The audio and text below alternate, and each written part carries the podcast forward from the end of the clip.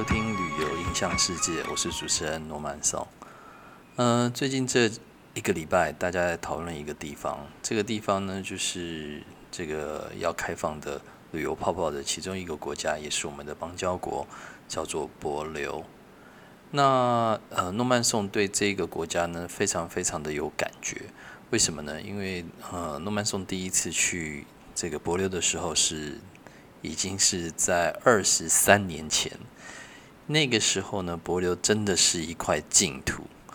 那时候有太平洋上的马尔蒂夫之称。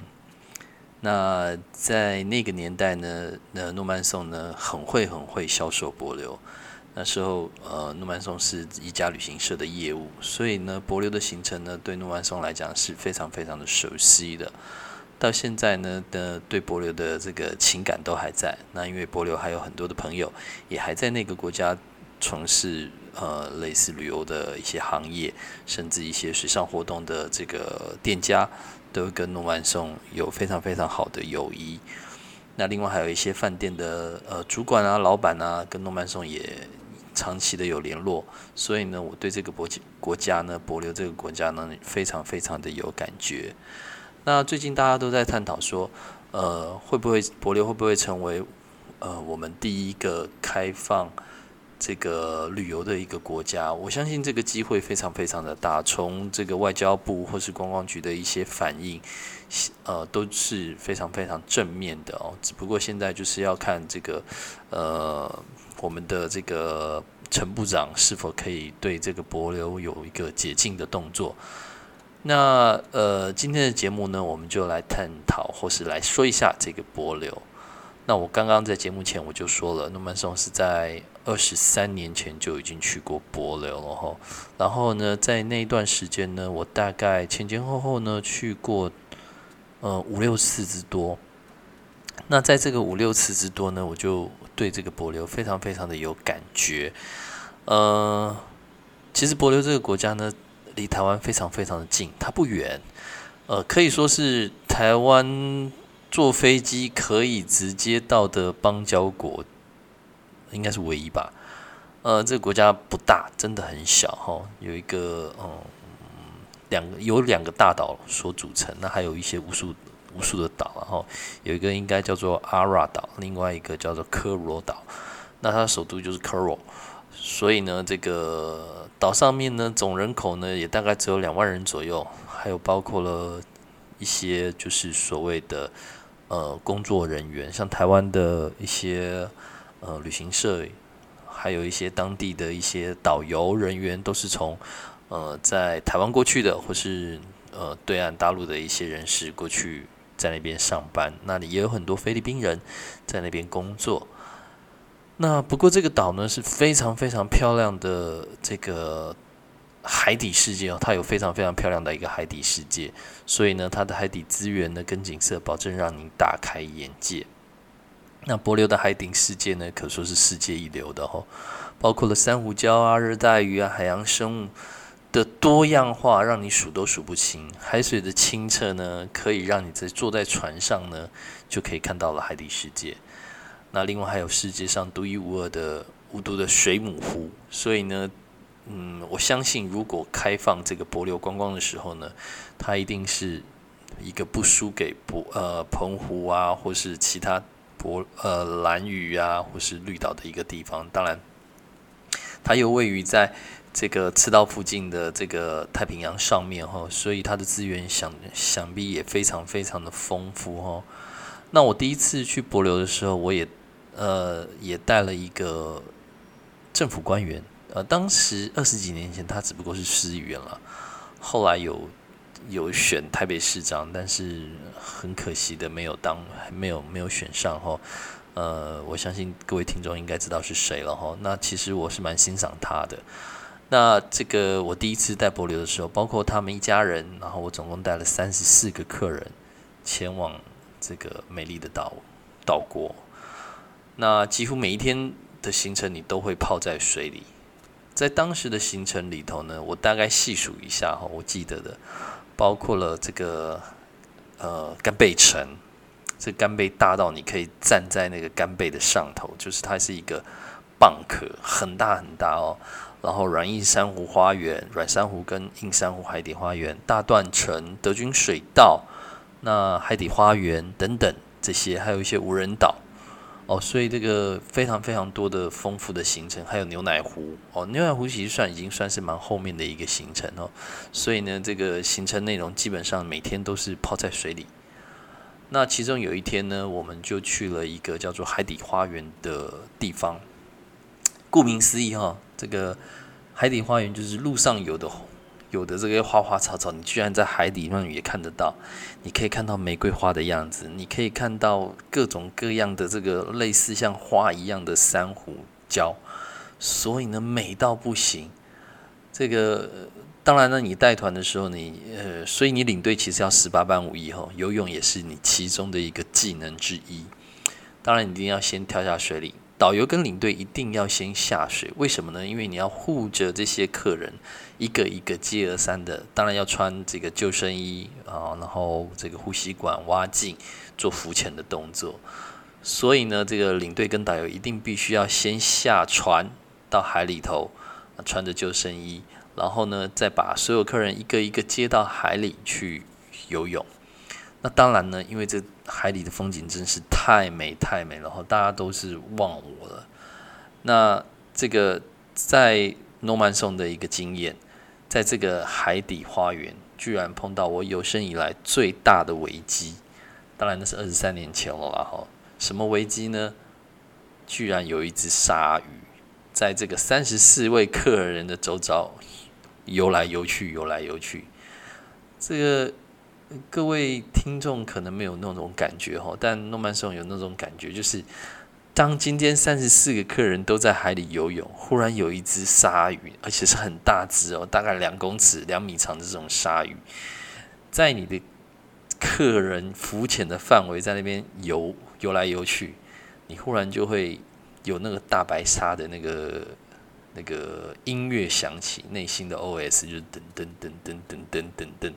那种感觉，那那时候呢，因为有鲨鱼，所以船上的那个船家就忽然大叫“吓吓”，然后然后导游也大叫“有鲨鱼，有鲨鱼”。我那时候心里想：哇，三十四个客人在海上载浮载沉的，然后忽然有鲨鱼，完了完了！如果有任何一个客人被咬到，那不就完蛋了？后来呢，这个好险，这个船家就忽然说：“啊，Don't worry，那个鲨鱼是 OK 的。”为什么呢？因为那是那个嘴巴小小的那种豆腐鲨，很大只。那这个我一听觉得很 OK，就就放下了一个心房。然后呢，当时呢就拿了那种水底照相机，就是那个这个 K 牌的哈柯达相机。然后呢就追着这个鲨鱼跑，就潜下去，然后追着那个鲨鱼跑，想说：哇，你这辈子能在海里游泳，然后跟鲨鱼一起游泳，那是。我相信应该没有人有什么机会可以跟鲨鱼一起游泳，所以呢，我就拿了这个水底相机去追那只鲨鱼。结果呢，鲨鱼可能也知道我在追它，所以一溜烟就咻就就游走了。哦，那这个就是一个柏流上面你可能会遇到的一个惊奇。当然呢，这个嗯，你遇到的我遇到的是一个豆腐鲨，就是比较安全的那种，嘴巴小小的，但我不知道那是不是真的豆腐鲨，就是嘴巴小小的那种。护士鲨，反正就是类似比较 peace 的，不会咬人的那种鲨鱼哈。但是那种感觉还是蛮蛮新奇的。但是这就是在柏流上面你会遇到的事情哦。那再来呢，柏流还有另外一个地方，就是叫做水母湖。哦，在诺曼颂当年去水母湖的时候，当年的水母湖呢，其实是非常非常难去的。因为呢，它其实是在岛一个珊瑚礁岛的中央，你必须要爬过一个珊瑚礁的一个小山坡，然后才能到这个这个就是一个类似像岛中湖的一个地方，才可以去看到这个水母。而且当时并没有建设，呃，我相信后来因为它有呃就是整修过哈，就是它把这个去水母湖的这个那个岛的。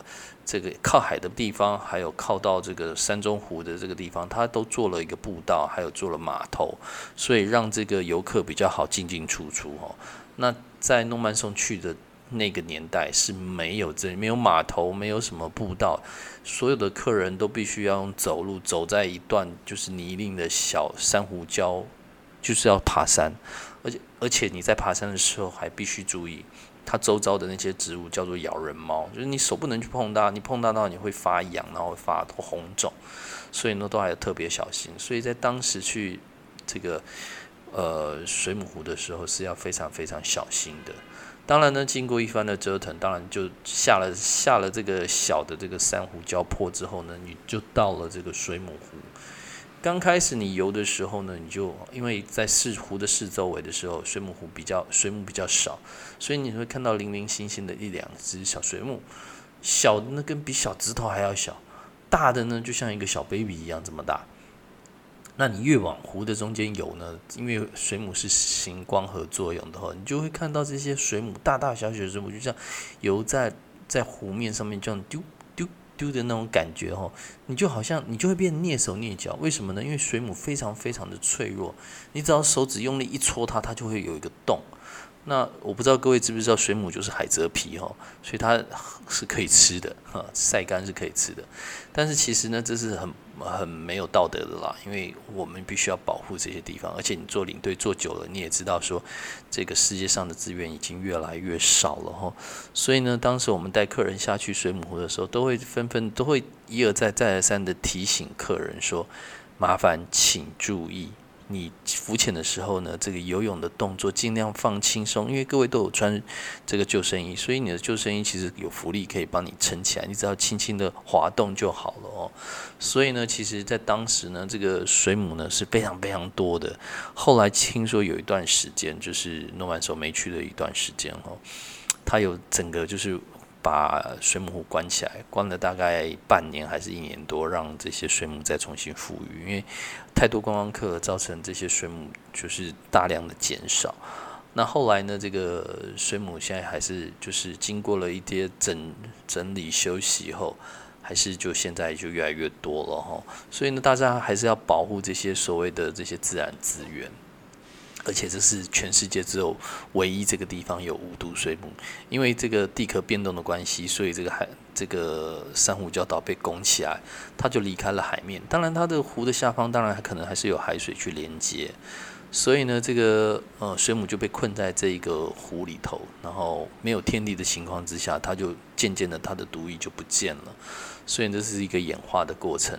那如果说你说它真的没毒吗？其实它还是有那么一点点的毒性。你不要拿着这个水母往你的嘴巴或者是比较敏感的地方去去碰它，你还是会觉得有一点点痒痒的这种感觉哦。当然可能是我太敏感了，但是确实是你不要就是拿着往你嘴唇的边上去抹啊，或是比较细微敏感的地方去 touch 它哦。所以呃，基本上是无毒的啦哦。所以其实，在柏流呢有。